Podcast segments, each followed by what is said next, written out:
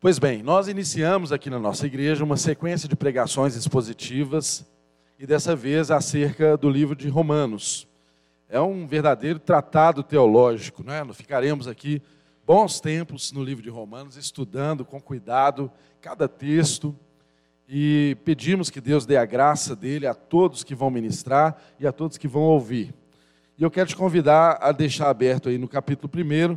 Nós estudamos na semana passada com o pregador até o verso, capítulo 1 até o verso de número 7.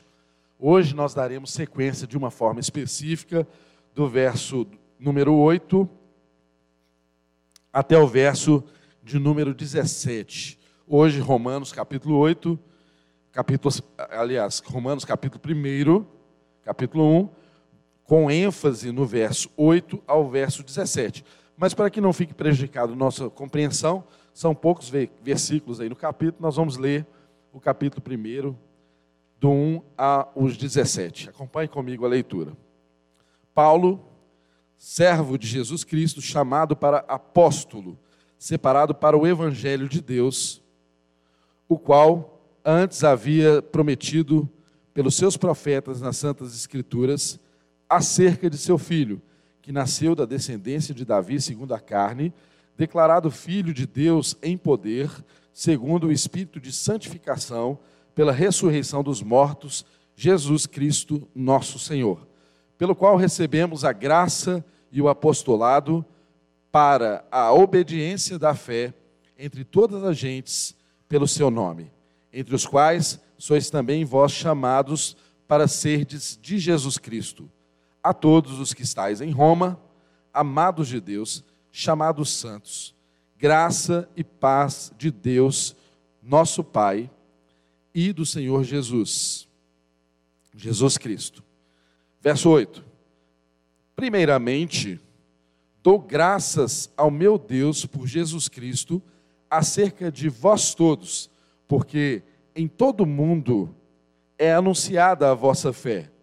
Porque Deus, a quem sirvo em meu espírito, no evangelho do seu filho, me é testemunha de como incessantemente faço menção de vós, pedindo sempre em minhas orações que, em algum tempo, pela vontade de Deus, se me ofereça boa ocasião para ir ter convosco.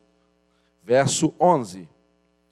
Porque desejo ver-vos para vos comunicar algum dom espiritual, a fim de que sejais confortados, isto é, para que juntamente convosco eu seja consolado pela fé mútua, tanto vossa como minha.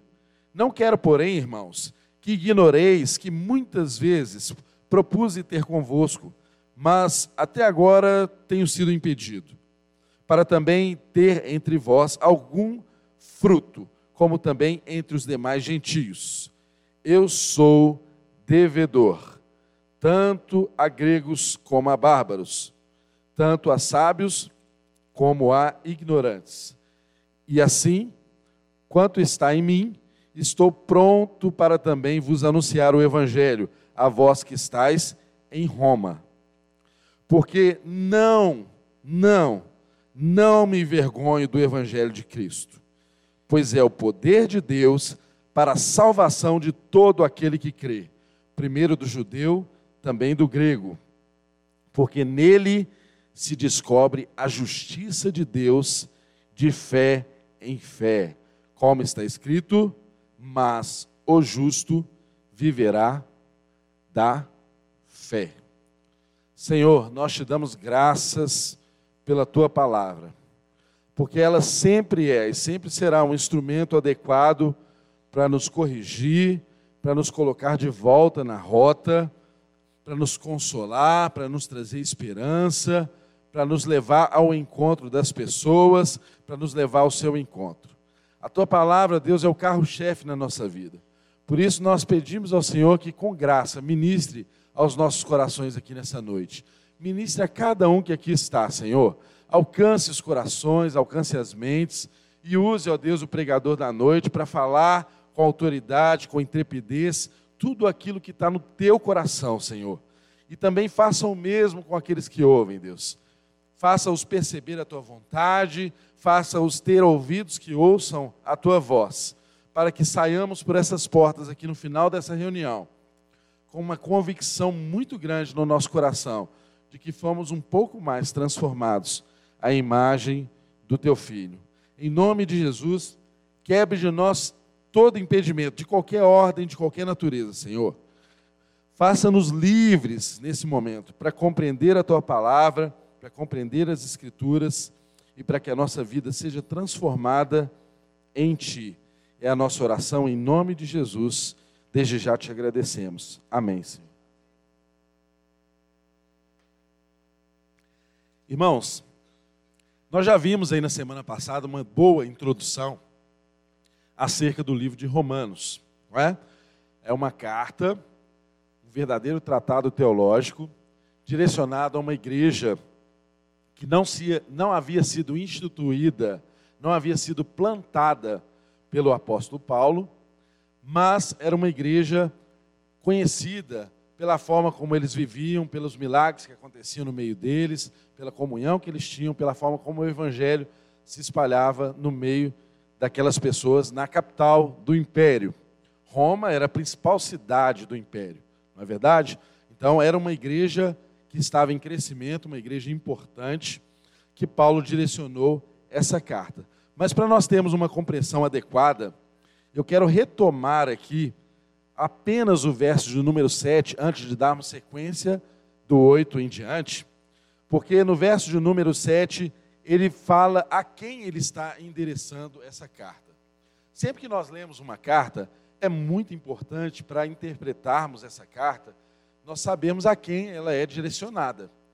E é um exercício importante você compreender a pessoa naquele devido tempo que está, a quem estava sendo direcionada essa carta para que façamos a correta interpretação do que estava sendo ensinado, das circunstâncias que envolviam aquele momento, porque isso se torna era escrito para eles, mas pode ser transportado e se tornar ensino para nós através dos princípios aqui extraídos. E o verso número 7 diz assim: ele direciona a carta a todos os que estáis em Roma, amados de Deus, chamados santos, graça e paz de Deus, nosso Pai, e do Senhor Jesus Cristo. Irmãos, Paulo está direcionando essa carta, não sei se vocês perceberam a diferença dessa carta para muitas outras, onde Paulo costumeiramente direciona uma carta a uma igreja, não é? Aqui no caso, ele não está citando especificamente uma igreja. Ele está dizendo a todos os que estáis em Roma, amados de Deus. Possivelmente, a igreja que havia ali em Roma não era uma igreja organizada e instituída como em outros lugares. Era uma igreja que possivelmente se reunia em pequenos grupos nas casas dos irmãos. Mas ainda assim, mesmo não tendo uma grande estrutura, mesmo não tendo templos, lugares, essa igreja tinha um testemunho impactante na sociedade onde ela estava, e não apenas ali em Roma, mas a, a fé daqueles irmãos era conhecida em todo o mundo. Então, por isso, Paulo direciona essa carta a todos os santos. É uma carta que ele direciona a todos os irmãos. Ela não tem uma direção específica para uma igreja. A todos os irmãos que estavam ali manifestando o evangelho, a fé cristã em Roma. E é interessante a gente perceber que ao começar a partir do verso de número 8, Paulo, na minha versão aqui, ele usa uma expressão, está escrito aqui, primeiramente, dou graças ao meu Deus por Jesus Cristo acerca de todos vós, porque em todo o mundo é anunciada a vossa fé.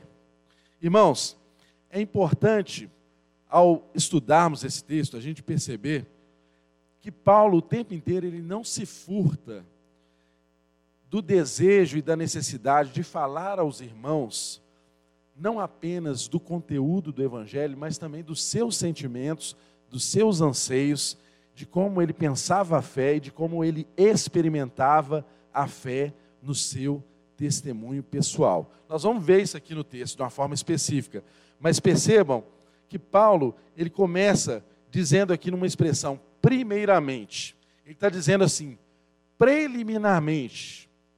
Ele está dizendo assim para nós: olha, antes de dizer para vocês o conteúdo principal dessa carta, eu quero dizer a vocês algo que é importante para que vocês compreendam o que eu estou escrevendo para vocês. É isso que ele está dizendo. Quando ele diz assim, preliminarmente, ou primeiramente, ele está colocando quase que um pré-requisito para você compreender tudo que vai ser ensinado do conteúdo. Não é à toa, nós cremos que as escrituras são inspiradas. E percebam vocês que o que que Paulo fala preliminarmente para esses irmãos? Ele começa aqui dando graças a Deus por esses irmãos, por qual razão? Porque em todo o mundo é anunciada a fé dos irmãos que estavam em Roma. Irmãos, em tempos como os atuais, em que as pessoas andam tão preocupadas em fazer para Deus algo em que elas possam assinar o seu nome, não é? escrever o seu nome na história, Paulo, muito pelo contrário, está escrevendo. Irmão, sabe o que é isso? Nós estamos falando aqui do maior plantador de igrejas que a história já conheceu, de um homem que tinha uma vida extremamente ativa no ministério. Ele plantava igrejas, ele cuidava dessas igrejas, ele visitava essas igrejas, ele escrevia cartas com instruções para essas igrejas. Mas agora, diante do texto de Romanos, nós estamos diante de um apóstolo que está falando com uma igreja que não foi plantada por ele, exercendo cuidado com uma igreja que não foi ele que plantou. Sabe o que é isso? Isso é visão de reino. É porque o evangelho, quando chega à vida de um sujeito que é transformado, como Paulo foi, ele enxerga o reino de Deus.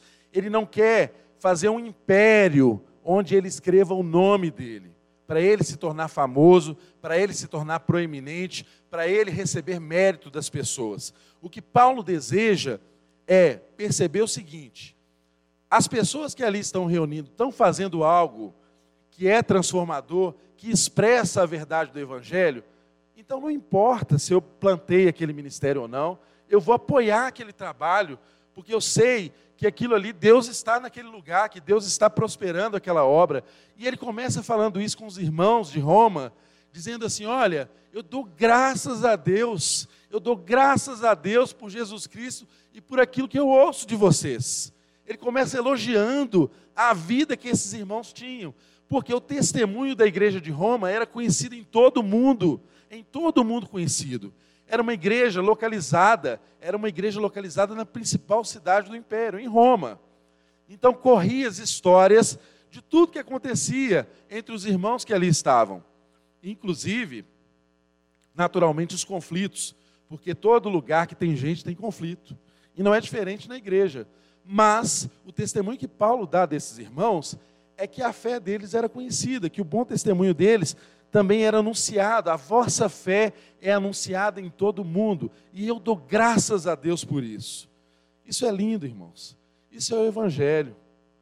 O Evangelho, quando chega na nossa vida, ele nos transforma de uma forma que nós conseguimos entender que alguns vão plantar, e às vezes aquele que planta não colhe. Às vezes você não vê o fruto daquilo que você está plantando. Mas se nós fazemos isso para Deus, no nosso coração, nós temos uma alegria, tal como Paulo. Paulo queria colher frutos de uma igreja que ele não plantou. Ele queria se alegrar com uma igreja que, apesar dele não ter plantado, não ter sido o responsável, não ter assinado a história daquela igreja, ele entendia que o reino de Deus estava ali e que era importante apoiar. Essa deve ser a consciência que nos norteia. Essa é a verdadeira consciência evangelizadora que tem que alcançar os nossos corações. Para quebrar em nós todo partidarismo, para quebrar em nós todo desejo egocêntrico, para quebrar em nós toda soberba de querermos escrever uma história com o nosso nome, com a nossa assinatura. E começarmos a perceber que o mover de Deus é maior do que a nossa vida, que a vontade de Deus é maior do que a nossa vida. Todos nós passamos, inclusive Paulo passou mas o legado dele está aqui hoje, nessa noite, dia 8 de setembro de 2019, milhares de anos depois, sendo ensinado para uma igreja. Olha que lindo isso. Por quê? Porque alguém se comportou como quem, alcançado pelo Evangelho, passou a ter uma visão não de império, mas uma visão de reino. Ele enxergava o reino de Deus. E porque ele enxergava o reino de Deus, ele se relacionava dessa forma com os irmãos. E olha que interessante. Ele continua dizendo, vamos para o texto, verso de número 9: Porque Deus, a quem sirvo em meu espírito, no evangelho de seu filho, me é testemunha de como incessantemente faço menção de vós. Irmãos, Paulo não apenas dava graças a Deus por uma igreja que ele não plantou, mas ele incessantemente orava por essa igreja, lembrava dessa igreja em oração, fazia menção a esses irmãos que ele sequer conhecia. Saibam vocês que possivelmente a igreja de Roma foi iniciada, foi implantada por irmãos que participaram do Pentecostes e que depois voltaram para a capital do império. Não havia nenhuma grande autoridade instituída ali, não havia um apóstolo, não havia nada assim muito institucionalizado. Mas a igreja aconteceu. Sabe por quê? Porque a igreja não depende dessas estruturas. A igreja sou eu, a igreja é você. E se eu e você somos alcançados pelo evangelho, essa manifestação ela é explícita na nossa vida. Essa manifestação se torna evidente esse testemunho se torna evidente para aqueles que estão ao nosso lado, e isso faz o evangelho prosperar onde quer que estejamos, mesmo que na capital do império, mesmo que debaixo do nariz das autoridades que queiram imprimir as maiores perseguições. Essa consciência muda a nossa percepção da vida, do Evangelho, e o apóstolo Paulo percebeu isso e fazia das suas orações menção a essa igreja que ele mesmo não havia plantado. Visão de reino. Agora, é muito importante nós aprendermos agora, no próximo versículo, com o apóstolo Paulo. Por quê? Muitas vezes nós não sabemos como orar. Então, sempre que você se depara na palavra de Deus com uma oração de um homem de Deus, você tem que ter atenção para o conteúdo dessa oração, não é? Para ver qual é a expressão, qual que é o direcionamento, como que a vontade de Deus se manifestava e passava por aquele homem. O que, que seria natural que o apóstolo Paulo orasse diante do que lemos até agora? Ora, dissemos aqui, lemos no texto bíblico que ele dava graças a Deus por uma igreja, por uma igreja que, apesar dele não ter plantado, ele percebia o testemunho lindo dessa igreja. Ele testemunhava a fé dessa igreja que era conhecida no mundo inteiro. Então, irmãos, logicamente falando, era natural que Paulo, lá onde ele estava, simplesmente orasse a Deus dizendo assim: "Ó oh Deus, continue abençoando os irmãos lá de Roma, não é verdade? Continue prosperando a fé dos irmãos, dê a eles autoridade, intrepidez, fale no coração, levante líderes, levante dons no meio daquela igreja, faça com que eles prosperem nas casas, que onde as casas, as casas que abrirem as portas para o seu evangelho, chegue ali, o evangelho seja transformador na vida das famílias e tal. Olha só, se Paulo tivesse feito essa oração, irmãos, estaria muito coerente com a realidade que o texto nos ensina até então. Mas preste atenção. Qual foi o conteúdo da oração de Paulo. Ele diz assim, verso 9, repetindo, a parte final. Ele faz é, por como Deus é, me é testemunha de como incessantemente faço menção de vós. Aí o verso 10 continua: pedindo sempre em minhas orações que, em algum tempo, pela vontade de Deus, se me ofereça boa ocasião para ir ter convosco porque desejo ver-vos para vos comunicar algum dom espiritual a fim de que sejais confortados. Irmãos, percebam que lindo nesse texto. Curiosamente, o conteúdo da oração de Paulo não é nada disso do que eu falei até então. Paulo olha para aquela situação e ele ora por qual razão? Pedindo a Deus para dar ocasião para ele estar com os irmãos. Ele queria estar junto com os irmãos. Percebam, irmãos, esse fato. esse homem de Deus entendia que não apenas era importante ensinar a fé, como ele fazia muito bem, mas era importante estar com as pessoas, era importante tocar nas pessoas, era importante vivenciar a experiência do Evangelho junto com as pessoas. E por isso ele ora incessantemente para Deus dar ocasião para ele estar junto com os irmãos de Roma. E era um pedaço longe, era um bocado de viagem.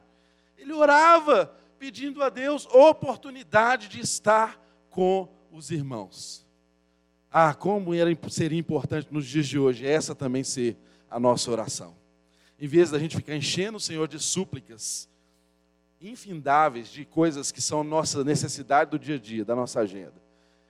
Quem sabe Deus transforma o nosso caminho se nós começarmos a orar, pedindo a Ele oportunidade de estar com as pessoas, oportunidade de, tal como a intercessão participou, que nós comunicamos aqui nesse testemunho que você ouviu antes de iniciarmos a mensagem, de intersectar, sabe? Cruzar o caminho das pessoas. Glória a Deus, irmãos. Essa é a oportunidade que deve ser gerada no meu e no seu coração, da gente desejar estar com as pessoas. É importante estar com as pessoas, é importante conviver com as pessoas. E Paulo, o apóstolo Paulo, entendia isso.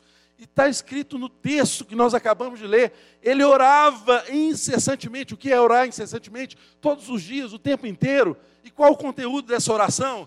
Deus, me dê oportunidade de estar com os meus irmãos, que eu não conheço, que eu não plantei aquela igreja, mas são meus irmãos. Querido, se nós temos o mesmo Pai, não importa onde a igreja está, nós somos irmãos, nós temos que estar junto.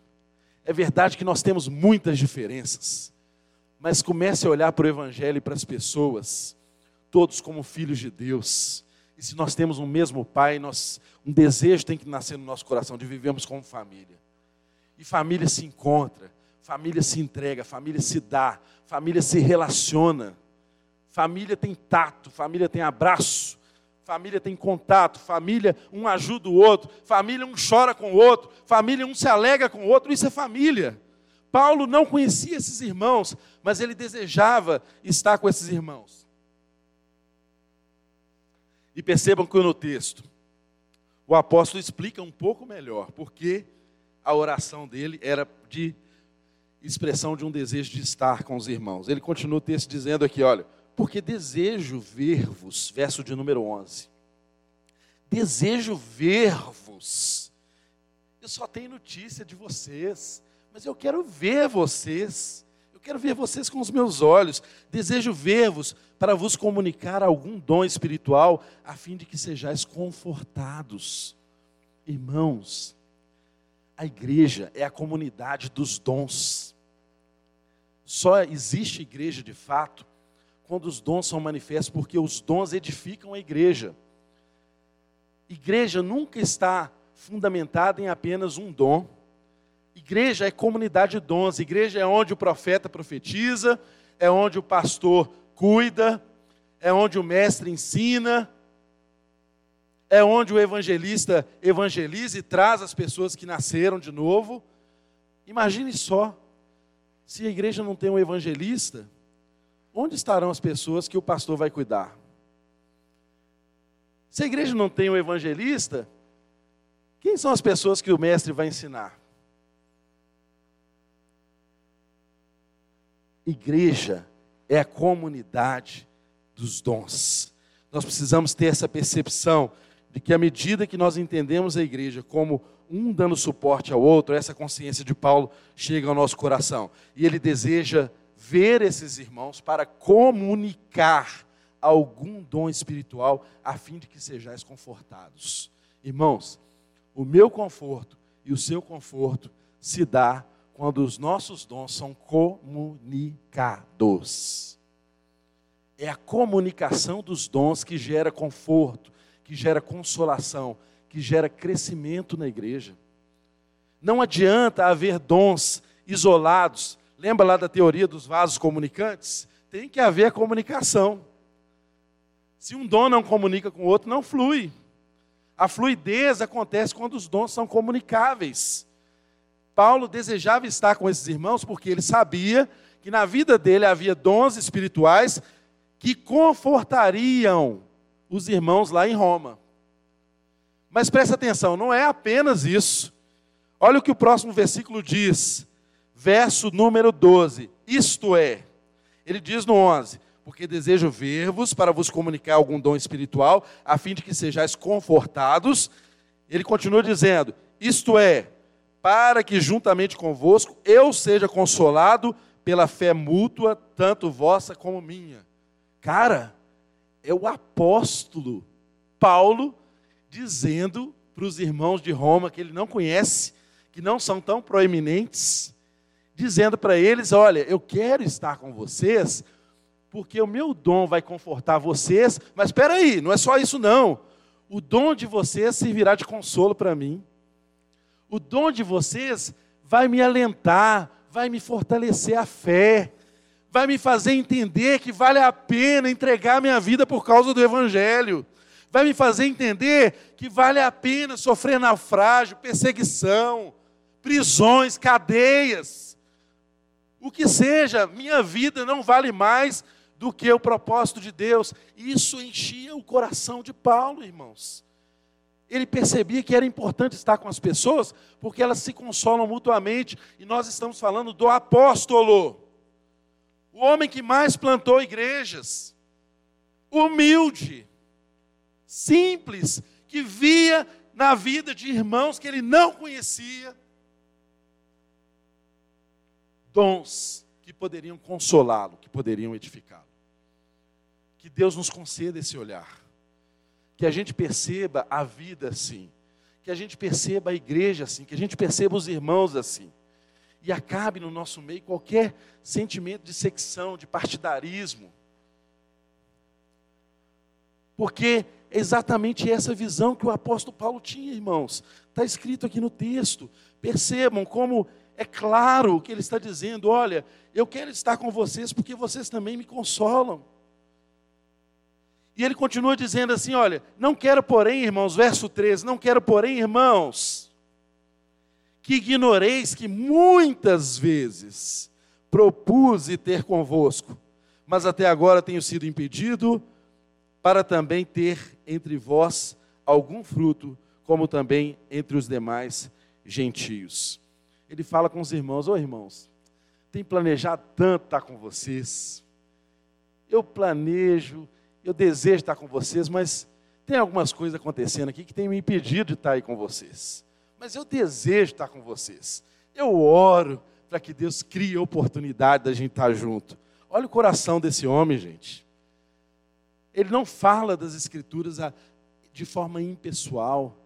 Ele fala das Escrituras de forma afável. Ele alcança o coração das pessoas porque ele se entrega às pessoas. Ele fala dos sentimentos dele ele fala dos anseios dele, ele fala dos desejos dele, ele fala dos desejos que movem a oração dele. Olha que lindo. E ele diz aqui para os irmãos que ele queria ir lá frutificar com eles. Eu planejo, mas até agora tenho sido impedido. É bem verdade quando a gente estuda aqui, e na semana passada nós até ouvimos isso aqui do púlpito, né? É, Paulo estava numa vida missionária extremamente ativa, ele estava cuidando de outras igrejas, e possivelmente sejam os cuidados com as outras igrejas que, impedido, que tinham impedido ele até então de ir lá conviver com os irmãos em Roma. E ele até planejava, e o texto, depois você lendo mais Romanos, você vai ver que ele foi de onde ele estava, ele caminhou para Jerusalém, levando oferta para os irmãos da igreja de Jerusalém. Depois ele saiu de Jerusalém, ele tinha o plano de ir em direção à Espanha e de passar em Roma, e circunstancialmente ele chegou lá. Talvez não da forma que ele tenha planejado, né? Sofrendo prisões, perseguições, naufrágio, mas ele chegou lá.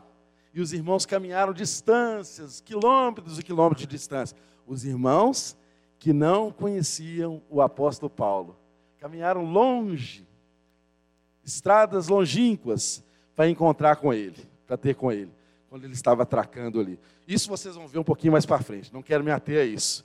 Mas Percebam isso na vida de Paulo, percebam os anseios de Paulo, percebam o conteúdo da oração de Paulo. Percebam um pouco mais. O verso 14 ele diz assim: Olha, eu sou devedor, tanto a gregos como a bárbaros, tanto a sábios como a ignorantes. Eu sou devedor. Irmãos, como é lindo a gente perceber isso na vida do Paulo, do apóstolo Paulo. O tempo inteiro, o apóstolo Paulo traz no evangelho que ele nos ensina declarações de cunho pessoal. O tempo inteiro ele fala: Eu sou o devedor. Ele fala lá no verso de número 15: Eu estou disposto. Ele fala lá no verso de número 16: Eu não me envergonho do evangelho. Ele fala eu. Sabe por que ele fala eu, irmãos? Por uma razão muito simples. A fé cristã, ela alcança as nossas vidas e ela nos traz um testemunho de vida. E aí, quando ela nos traz um testemunho de vida, nós falamos dos grandes feitos de Deus, e Paulo tinha toda a autoridade para ensinar sobre os grandes feitos de Deus, sobre a história de Israel, tudo que Deus fazia, mas ele não ensinava apenas sobre a história de Israel, ele dava testemunho do que era o evangelho na vida dele. E isso é transformador na vida das pessoas. Você ensina o que está no livro, na história do que Deus fez, mas você vira para a pessoa e fala: Olha, eu tenho uma história pessoal, um testemunho pessoal para te contar. Aí, o seu testemunho casa com a doutrina, com a fé cristã. O apóstolo Paulo fazia isso o tempo inteiro.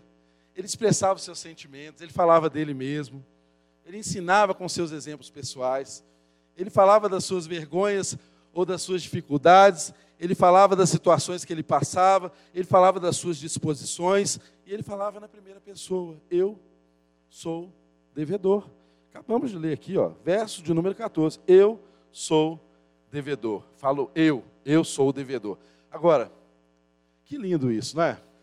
Um homem cheio das credenciais, um apóstolo, vira para uma igreja que ele não conhece, de irmãos com quem ele não tinha contato, e fala com eles assim: Olha, eu quero ir ter com vocês, eu quero comunicar dons com vocês. Sabe por quê, irmãos? Porque eu me considero um devedor, um devedor tanto de gregos como de bárbaros, tanto de sábios como de ignorantes. Percebam, meu querido, que Paulo, apesar de ser o apóstolo Paulo, ele se nivela ao nível das pessoas e se considera diante das pessoas um devedor. Ele não se coloca num lugar alto, distante das pessoas. Ele diz assim: Não, eu me considero devedor de todos vocês. E sabe de uma coisa? Nós somos devedores uns dos outros no amor de Deus. Nós temos uma dívida de amor um para com o outro. Paulo tinha essa compreensão clara na mente dele, e ele fala que ele é devedor, não é da igreja, não. Ele fala: Eu sou devedor de gregos e bárbaros. Eu sou devedor de sábios e de ignorantes. Ou seja, Paulo era o cara que não era dado a clubinhos. Ele entendia que o evangelho era para todos. Ele entendia que o poder de Deus era para salvar todo aquele que crê. Não tinha judeu, não tinha grego, não tinha partidarismo, não tinha uma categoria especial de pessoas, apesar dele ser considerado o apóstolo dos gentios, Paulo sempre tinha na sua conduta esse cuidado de evangelizar a todo o tipo de gente. Isso também deve ser o que move o nosso coração, porque essa evangelização, ela não é opcional. Ela é uma obrigação de todo aquele que foi alcançado pelo evangelho. E nos tempos de hoje nós percebemos que muitas pessoas se envergonham do evangelho e não falam da sua fé se envergonha do Evangelho. E Paulo estava dizendo assim: não, eu não me envergonho, eu falo. Eu falo do que eu passei, eu falo da, da minha situação, eu falo do meu testemunho. Eu conto a história bíblica e falo do que eu experimentei. Porque a fé não ignora as nossas experiências. Nós não podemos é fazer das nossas experiências uma doutrina. Compreendido? As nossas experiências não podem se tornar doutrina. Mas a fé não despreza as nossas experiências. Nós estamos sendo edificados aqui nessa noite através do testemunho. De um testemunho que foi relatado. os evangelhos, as cartas, são testificações, são testemunhos que são relatados a nós. Imagina se alguém não quisesse contar a experiência que viveu com Deus. Esse livro não estaria aqui. É claro que Deus providenciaria um outro meio né, da revelação dele chegar a nós. Mas nós estamos diante de alguém que contava as histórias da sua vida, o que aconteceu consigo. Então, Paulo, ele se colocava diante das pessoas a quem ele evangelizava como um devedor e não como credor. Ele não, cre... ele não pedia lugares de honra, ele não pedia créditos, ele não pedia honrarias. Ele se colocava no nível, no nível das pessoas. E é assim, gente. O Evangelho faz isso com a gente. Ele nos transforma, ele nos salva, ele nos coloca na seguinte condição: de entender pelo Espírito de Deus que nós tínhamos uma dívida que era impagável. Nenhum de nós conseguiríamos pagar a nossa dívida. Nenhum de nós aqui temos credenciais para dizer que nos salvamos. Todos nós somos salvos apenas pela graça de Deus. Não há qualquer esforço nosso que pode nos salvar. Ou seja, a justiça de Deus é imputada a nós, porque o Filho dele se fez justiça e justificador de cada um de nós. Ele foi o justo e imputou a justiça dele a mim e a você. Nós éramos culpáveis, mas não sofremos mais o peso da culpa, porque o justo e justificador de nossas vidas morreu no nosso lugar. Então, entenda, meu irmão, que o peso da condenação que havia, que pendia sobre mim e sobre você, ele não existe mais. Porque a salvação, ela se dá em três tempos. Podemos compreender assim. Há um tempo da salvação que se refere à culpa, à condenação do pecado, à culpa e à condenação do pecado do passado. Essa foi resolvida por Jesus. A cruz do Calvário resolveu o problema da culpa, da condenação pelo pecado que originalmente está em nós. Jesus resolveu, é cabal esse sacrifício. Nós não podemos fazer mais nada para acrescentar isso. Está pronto, acabado o escrito de dívida que era um escrito de morte contra mim, contra você. Está consumado, tetelestai, está consumado. O preço foi pago. Você não precisa mais carregar a culpa da condenação merecida que você teria. No passado, a salvação se completou em Cristo Jesus na cruz do Calvário, que, aliás, o sacrifício de Jesus já era conhecido e efetivo mesmo antes da fundação do mundo. A carta de Pedro nos ensina isso. Então, no passado, a salvação já operou em nós, nós não temos a culpa da condenação. Você não precisa carregar essa culpa, andar culpado por isso. Agora, no presente, a salvação opera em nós em que nível? nos livrando das tentações, dos assédios, porque nós estamos numa era em que o pecado está presente. Então nós precisamos de livramento. Quando você não tinha Jesus na sua vida, o pecado era um caminho determinante. Você não tinha escolha.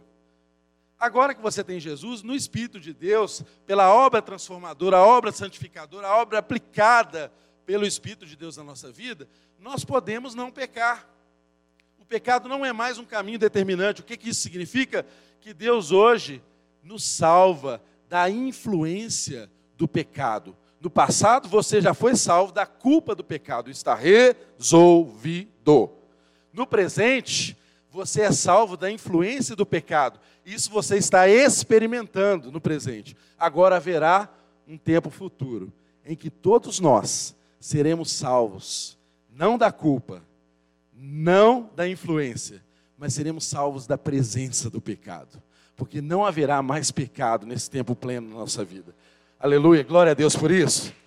Pode glorificar a Deus por isso, porque isso tira, tira de sobre nós um peso. Você não precisa arrastar um peso de culpa. A salvação é gratuita. Essa graça alcançou a mim, essa graça alcançou a você por meio do sacrifício de Jesus. Você é um salvo em Jesus Cristo. Apesar de no dia a dia você ter as lutas aí para vencer o pecado. Apesar de no dia a dia, no dia, a dia você ser assediado para pecar. E aí você está no processo de santificação. Você erra, você conserta, pede perdão, é transformado e segue. mas siga sem o peso da culpa. O diabo não tem você mais. Você é salvo em Cristo Jesus. Você está nele. E nele o maligno não toca. Compreende? Nós não estamos aqui, nós estamos nele. Nós estamos nele, a igreja está em Cristo. E o diabo não nos toca. Pode haver uma influência para o pecado? Há, porque nós estamos nessa carne. Mas haverá um dia que nem sequer a presença do pecado será uma realidade no nosso meio. E Paulo tinha essa consciência, por isso ele diz: Eu sou devedor, eu estou disposto, eu vou pregar o Evangelho. Eu não me envergonho do Evangelho. Eu não me envergonho do Evangelho. Irmãos, há duas formas básicas de nós nos tornarmos devedores. Eu acabei de explicar que a dívida que o pecado pendia sobre nós, que geraria justamente uma condenação para nós, ela foi paga na cruz do Calvário. Esse escrito de dívida foi aniquilado, acabou.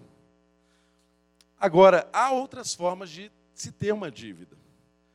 Então, nós precisamos compreender que o evangelho, ele tem que gerar em nós uma dupla consciência. A primeira consciência é de que nós tínhamos uma dívida impagável que foi paga por nós. Essa é a primeira consciência que eu acabei de explicar. Agora, tem um segundo ponto que é importante na nossa compreensão do evangelho, é que Deus ao pagar a nossa dívida impagável e nos salvar, nos tirar, da nossa condição, ele também nos torna devedores. Agora, como que ele nos torna devedores? Porque ele faz em nós, e essa também é uma forma de se tornar um devedor. Deixa eu explicar melhor. Como é que você se torna devedor? Duas formas básicas de se tornar um devedor. Bem simples para você entender. Primeiro, você compra lá sua casa, verdade? seu apartamento bonitinho e tal, está financiado pela Caixa, não é isso? Então ele não é seu, ele é da Caixa. Quando você terminar de pagar, é que ele vai ser seu. Você é um devedor da Caixa, você é um mutuário. Você comprou aquele carro maravilhoso, está rodando com ele para cima e para baixo e tal, é um leasing, ele não é seu. Ele é do banco. Quando você terminar de pagar, aí sim, ele vai ser seu.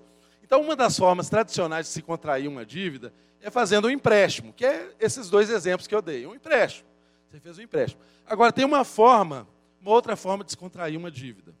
Você não pediu nada emprestado, mas um amigo seu chegou para você e falou assim: Olha, Jefferson, estou te dando aqui mil reais, mas esses mil reais é para você distribuir para todas as pessoas que estão aqui. Quando eu faço isso com o Jefferson, eu estou fazendo um depósito no Jefferson. Eu estou tornando o Jefferson depositário. Né? Na linguagem jurídica, um depositário que deve ser um depositário fiel né? um depositário fiel. Eu faço um depósito na vida do Jefferson, mas o Jefferson se torna devedor para comigo e para com todos, porque apesar dele não ter pedido nada emprestado, ele tem a obrigação de distribuir aquilo que eu coloquei na vida dele. Preste bem atenção. Foi exatamente isso que Deus fez comigo e com você. Ele rasgou o escrito de dívida que pendia sobre nós e que trazia o peso da culpa, da condenação pelo pecado que nos tirava da condição de salvos. Mas, ao mesmo tempo, ele fez um bom depósito em nós. E o Evangelho é esse bom depósito. E esse bom depósito do Evangelho é que nos faz olhar para as pessoas, tal como Paulo olhava aqui, e considerar as pessoas como nossos credores. Ou seja, Paulo olha para os irmãos que ele nem conhecia, para pessoas de toda a categoria, e fala assim: Eu sou o devedor de vocês eu tenho uma dívida para com vocês. Então, meu querido irmão, saiba que o Evangelho foi depositado na sua vida. E o Evangelho depositado na sua vida te faz um devedor do seu irmão. Você deve amor às pessoas. Você deve ser um instrumento de transformação das vidas. Essa é uma dívida impagável. Enquanto nós estivermos nessa, nessa terra, essa dívida Jesus não vai pagar por mim por você. Ele quer que eu e você nos aproximemos das pessoas, Ele quer que eu e você nos doemos às pessoas, Ele quer que sejamos devedores desse amor, que é o bom depósito do Evangelho. Mas esse bom depósito está em vaso frágil, não é mesmo? Porque eu e você somos vasos de barro frágil, quebra. Tem uma preciosidade dentro, mas é frágil. E o que é frágil, o que, a gente faz? A gente sinaliza, né? E quando está transportando, vai com muito cuidado. E assim é a igreja, assim são as relações. Nós temos que ter cuidado com as pessoas. Porque as pessoas carregam um bom depósito do Evangelho, mas são frágeis. A fragilidade nos faz falhar uns com os outros. Mas isso não isso não muda o depósito que Deus fez na minha vida e na sua vida. Amém? Amém? Então, tenha essa concepção. O evangelho, ele se torna completo em nós quando nós temos essa concepção dupla e completa, que nós fomos perdoados de uma dívida que nós não poderíamos pagar, mas que no mesmo ato Deus fez em nós um depósito que nos tornou devedores das demais pessoas. Isso orientava a vida de Paulo. E aí, quando eu vivo apenas como alguém que foi perdoado, eu tenho salvação para mim mesmo. Está resolvido o meu problema. Mas, se eu vivo como alguém que, além de ter sido perdoado de uma dívida impagável, me constituo e me considero devedor do meu irmão, em amor, aí a salvação não é só minha, eu me torno salvação para o meu próximo. Os irmãos estão compreendendo? Amém? Glória a Deus por isso. O que Deus deseja que eu e você sejamos agora é salvação para os outros. Não é, o, o Evangelho não é para resolver só o seu problema. O, o Evangelho chegou na sua vida e depositou algo em você que deve ser levado às outras pessoas. Esse é o Evangelho que Paulo prega, que ele ensina. Não é apenas a solução do nosso problema, porque o texto diz: olha, não me envergonho do Evangelho de Cristo, pois é o poder de Deus para a salvação de todo aquele que crê. O Evangelho é o poder de Deus para a salvação de todo aquele que crê. Não tem categoria de pessoa especial para o Evangelho. É todo aquele que crê.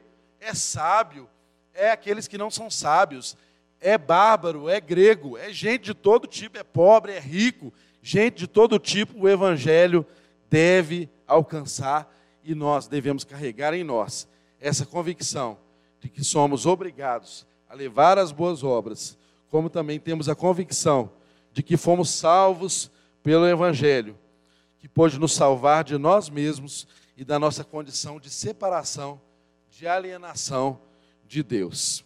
E o texto continua aqui para nós encerrarmos, já estamos acabando. Diz assim no verso de número 17: Porque nele se descobre a justiça de Deus de fé em fé, como está escrito, mas o justo viverá pela fé. Percebam que Paulo está dando aqui os porquês. No verso 16 ele diz por quê? Não me envergonho do evangelho. E agora no 18, no 17, ele diz, ele começa a frase também dizendo por quê.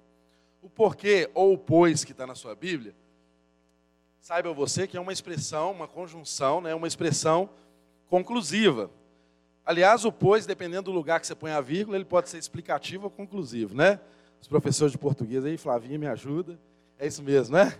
Então, aqui ele está dando porquê, ele está dando a razão porque ele não se envergonha, ele está dando a razão porque ele trata o evangelho dessa forma. E ele está dizendo aqui no verso 17, porque nele, no evangelho, se descobre a justiça de Deus de fé em fé. Como está escrito, o justo viverá pela fé. Irmãos, a compreensão desse versículo inspirou a reforma protestante de tão importante que é essa mensagem. É um versículo que está na Bíblia, lá em Abacuque, Abacuque 2,4, se não me engano. O justo viverá pela fé. Aí surge no nosso coração algumas perguntas básicas. A primeira delas, o que, que é, o que, que quer dizer justiça de Deus? A segunda delas, o que significa de fé em fé? A terceira delas, como interpretar a citação de Abacuque da maneira como Paulo faz aqui nesse texto. É simples de entender. Os doutrinadores têm milhares de teorias sobre isso. Quero trazer para vocês aqui uma base do que há uma conciliação acerca desse texto acerca desse versículo. Primeiro, o que é a justiça de Deus? Gente, justiça de Deus, antes de mais nada, é um atributo divino, é uma, uma característica de Deus. O caráter de Deus é ser justo. Então, sempre que você vê um texto que fala de justiça de Deus, está falando do caráter de Deus. Aqui em Romanos, de forma mais clara, a justiça pessoal de Deus suprema, ela se manifesta, e isso você vai ver no texto do capítulo 3, verso 25, por aí, fala que a justiça de Deus se manifestou ou se revela na cruz de Cristo. É na cruz que Deus mostra o que é a justiça segundo ele. Sabe por quê?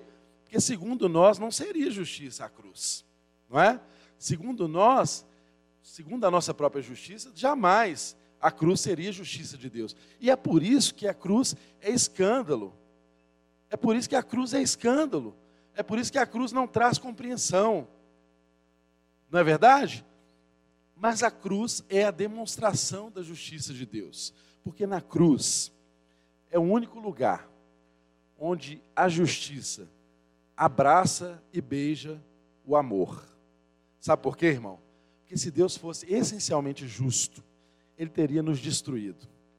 Mas a demonstração dele na cruz é justiça com amor. Porque o amor permeia tudo que Deus é. Deus é amor. Se ele manifestasse apenas justiça, segundo o nosso conceito, nós seríamos mortos. Nós não mereceríamos nada. O que nós mereceríamos era o juízo de Deus.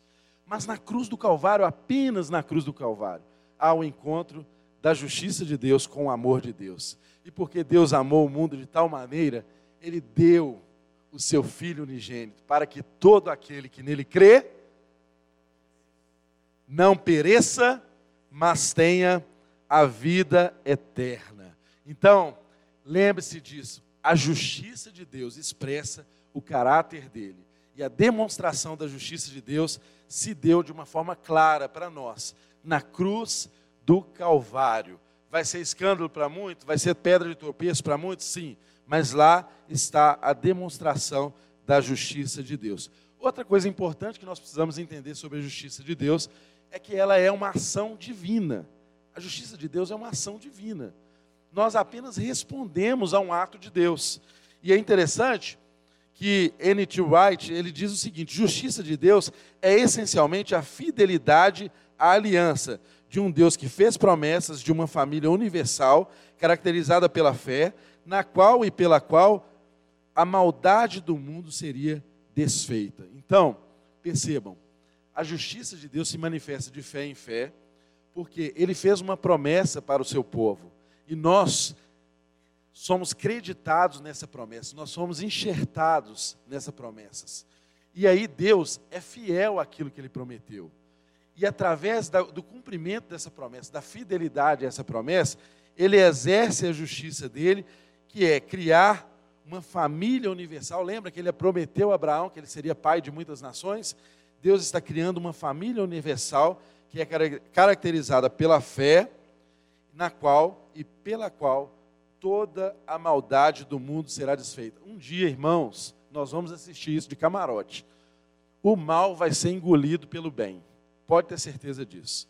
Porque esse é o propósito de Deus. Por mais que você sofra, que você passa por dificuldade hoje, perrengue, situação difícil, relação familiar difícil, problemas em casa que você não consegue resolver. Olha, tudo isso tem prazo de validade tudo isso tem fim. Que Deus conserve essa fé no coração, porque a justiça de Deus será completa, ele operará completamente, a obra dele será completa, e um dia todo mal, todo choro vai ser recolhido, toda lágrima, todo mal vai ser engolido pelo bem. Às vezes não é essa a sensação que temos, não é verdade? Às vezes a gente sente que o mal está imperando, a gente vê tanta notícia ruim, mas o fato é esse, que de fé em fé. Nós somos justificados pela fé no Filho de Deus, no sacrifício dele. E aí então, nós conseguimos olhar para Abacuque e compreender como assim Deus vai usar um povo, os babilônicos, que era um povo perverso, para corrigir a perversidade do povo de Israel? Ora, isso não parece justo, né? Deus usar um povo perverso para corrigir a perversidade de outro. Mas o texto lá diz que Deus Os orgulhosos babilônicos cairiam, mas os justos israelitas viveriam pela fé. Para finalizar, é isso que Deus quer nos ensinar. Se nós queremos viver pela fé, nós temos que ter um coração que confia humildemente no Senhor, livre de todo orgulho, livre de toda soberba, livre da condição de considerar as pessoas inferiores a nós. O verdadeiro evangelho só chega às pessoas quando nós temos a atitude que havia no coração de Paulo, de se nivelar e de se considerar um devedor. Sabe por quê? Porque isso não nasceu em Paulo. Lembra que o nosso Senhor, sendo Deus, ele não teve por usurpação ser igual a Deus. Antes ele se humilhou a si mesmo e assumiu a forma de homem. Veio para essa terra, viveu todos os sofrimentos que nós podemos passar, morreu numa cruz injustamente e entregou para mim e para você tão grande salvação. Essa mensagem precisa ser conhecida por todos que cruzarem a sua vida. Que você saia daqui nessa noite com essa convicção.